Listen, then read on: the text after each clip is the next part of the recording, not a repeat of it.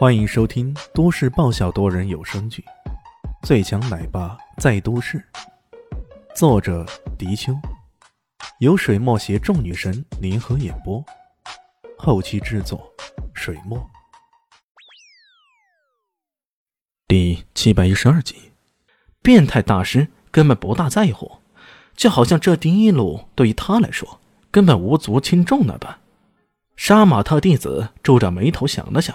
然后说了一句：“我的要求很简单，只需要方庄主一句话而已。”方云夏大为惊艳，一句话？对，老老实实回答我一句话。很多人都不会相信天上会掉馅饼，甚至有人说了，如果这世界上还有那么唯一的一条真理的话，那这条真理就是天上不会掉馅饼的。可现在看看。这真的是一种掉馅饼的节奏。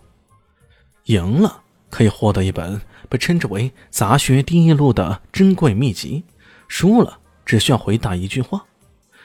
天知道我这回答这话老不老实，我不老实也能奈何我？很多人差点都想冲上去说：“跟我比，跟我比！”不过这只是想法而已。一来他们水准太低。二来，人家这是在挑战庄主，你有啥资格可以接受挑战来着？于是，这场别开生面的插花比拼开始了。方伟云下的动作很快，简直称得上是行云流水。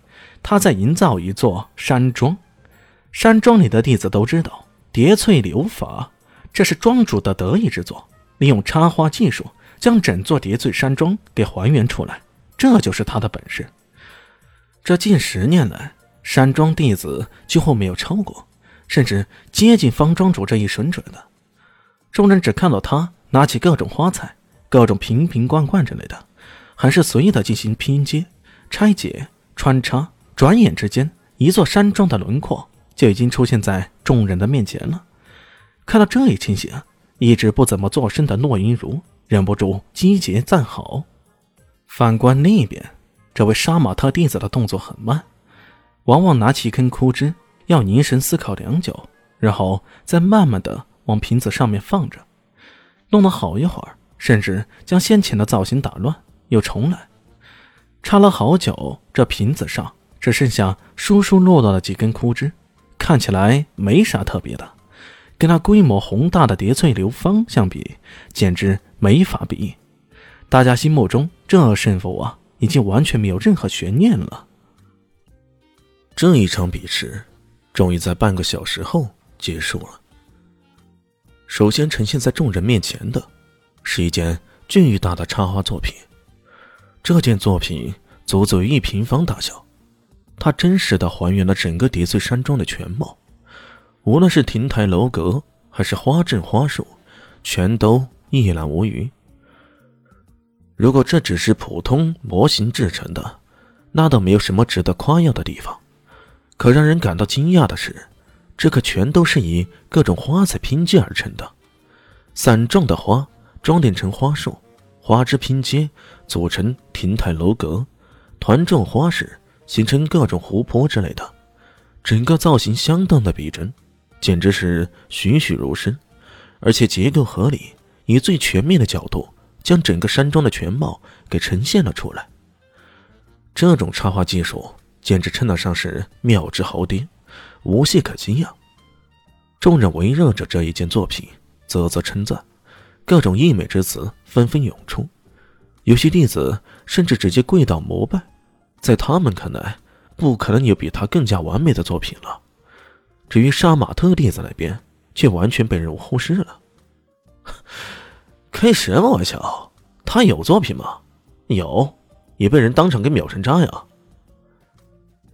过了好一会儿，骆云如这才留意到另一边的作品。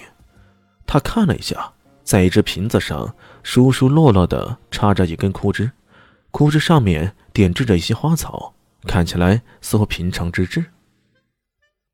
可就是这么简单的作品，那人居然还用了半个小时的时间，哼！那不是开玩笑吗？杨晓也流利到这边了，他看了看，忍不住笑了。这位小哥，你这个作品叫什么？你好意思拿得出手？那杀马特弟子一点自卑感什么的都没有，他只是笑了笑。哼，我这件作品叫做《江湖》。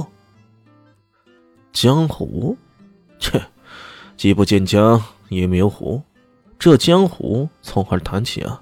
哎，等等，这江湖莫非是那个江湖？杨小一愣神，可便是那个江湖，也没见得有啥突出的呀。也来不及细想，大笑一声，冲着变态大师笑道：“变态啊，变态！你这个小变态，似乎没有继承到你变态的伎俩。他的作品似乎很一般呢。”变态大师却淡淡的说道：“我觉得他这个作品很好，当然了，我说了不算，你们自己看呗。”一句很好。让在场所有人都起哄了。开啥玩笑？咱们的作品被你说成狗屎，一文不值，可你自己弟子的作品就说不错，这不是护犊子又是什么？虽然那啥江湖的看起来并不是太糟糕，可他跟叠碎流芳相比，简直就是狗屎垃圾，大自然的灾害。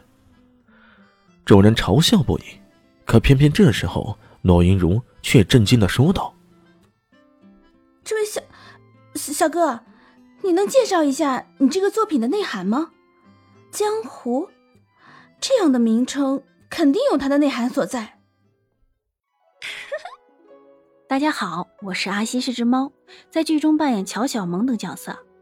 本集播放完毕，谢谢您的收听，下集更精彩哦。